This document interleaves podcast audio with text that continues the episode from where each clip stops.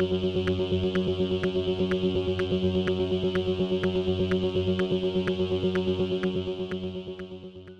y caballeros, bienvenidos a este episodio de 10 a 15, un podcast de sala de películas y series en un lapso de 10 a 15 minutos. Yo soy Ángel y desde hoy voy a estar cubriendo el Luzca Film Fest que se está llevando a cabo desde el 19 hasta el 26 de octubre y voy a estar hablando en este episodio del el filme de apertura llamado El Ojo y el Muro. Nuevamente, esta película se está exhibiendo dentro de la selección del Lucasfilm Fest, así que pueden comprar las taquillas en el cine de Plaza Guaynabo o en la página de Caribbean Cinema. Así que set back, relax, que 10 a 15 acaba de comenzar.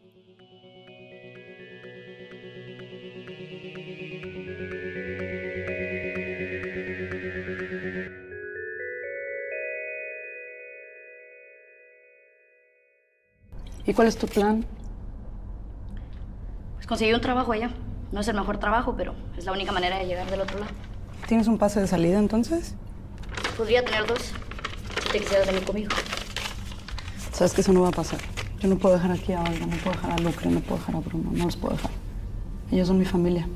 Pues El Ojo y el Muro es una película guatemalteca dirigida por Javier Del Cid, escrita por Manuel Amaya y Del Cid, y el elenco lo compone Juan Pablo Olislager, Alex Ramos Álvarez, Álvaro Sagone, Juan Diego Rodríguez, Roberto Díaz Gomar, Yolanda Coronado, Cecilia Porras y Valerie Andrews. Y trata sobre una Latinoamérica en los 2030, la cual ha caído por un gobierno totalitario. La ciudad Gabhan está rodeada por un muro, la cual no pueden escapar y del cual viven en una situación precaria. Disclaimer, esta película tiene una escena en donde acontece un intento de violación, así que sugiero discreción. Pues nada, este fue el filme de apertura del Luzca Film Fest. Eh, me tenía intrigado con el título, había visto el póster y se veía bastante intrigante, pero no sabía más nada de esta película.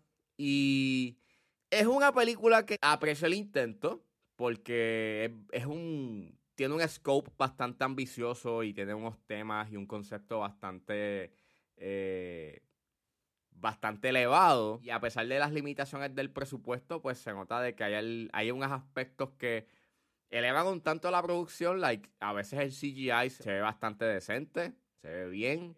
Nuevamente el concepto que está trayendo a la mesa como que pues es un es una Latinoamérica futurística, pues también está nice.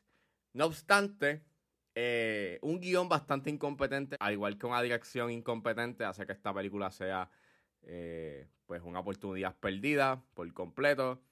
Básicamente esta película narrativamente no tiene un norte yo sabía que iba a haber problemas con esta película cuando empieza con un title card explicándote su mundo. Y después de que se acaban los title cards y los párrafos que tú tienes que leer, vemos eso que me diste al principio, pero de manera visual. Así que en el aspecto del visual storytelling, en verdad tiene muchos fallos en, en, en la manera en cómo cuenta su historia, porque básicamente te la está exponiendo todo y obviamente eso hace que la narrativa no sea nada de interesante.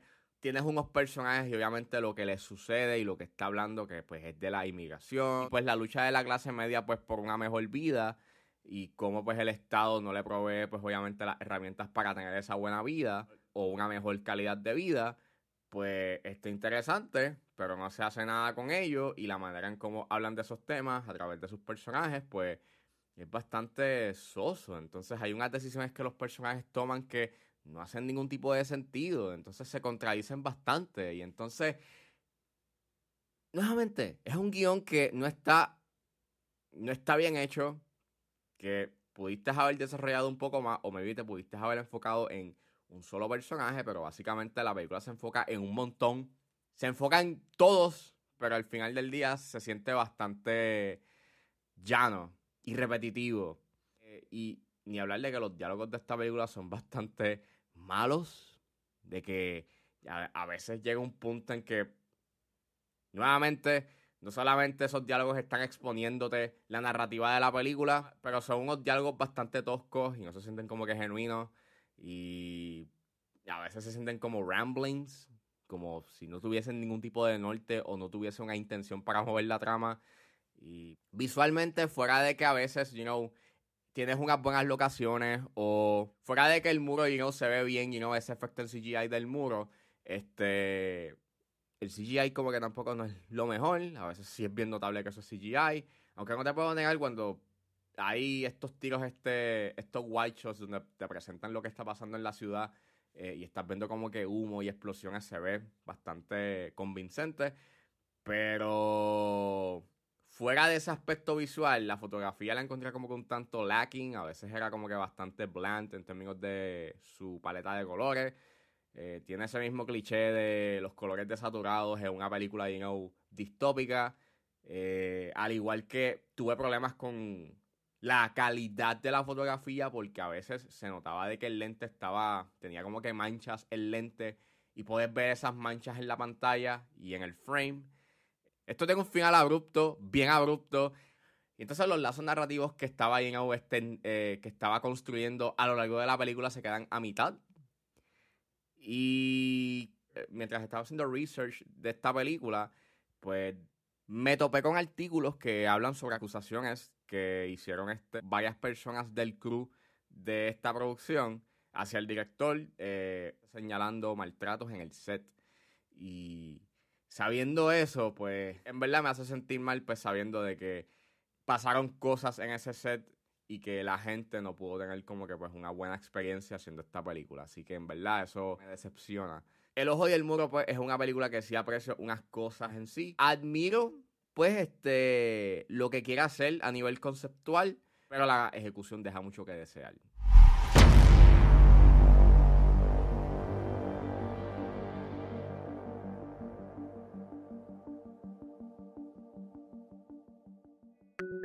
Bueno, eso fue todo en este episodio de 10 a 15. Espero que les haya gustado. Suscríbanse a mis redes sociales. Estoy en Facebook, Twitter e Instagram, juangeles.pr. Recuerden suscribirse a mi Patreon. Me pueden buscar en la plataforma como Ángel Serrano o sencillamente pueden escribir patreon.com 10 a 15. Recuerden que con un solo dólar pueden suscribirse a mi Patreon y escuchar antes de esos estrenos los episodios de 10 a 15 y a 4x3. Pero si se suscriben a los niveles de 5 y 10 dólares, ustedes podrán escuchar el episodio exclusivo de 10 a 15, donde generalmente hablo de lo que está pasando en la industria. Me pueden buscar en su proveedor de podcast favorito como 10 a 15 con Ángel Serrano. Gracias por escucharme y nos vemos en la próxima.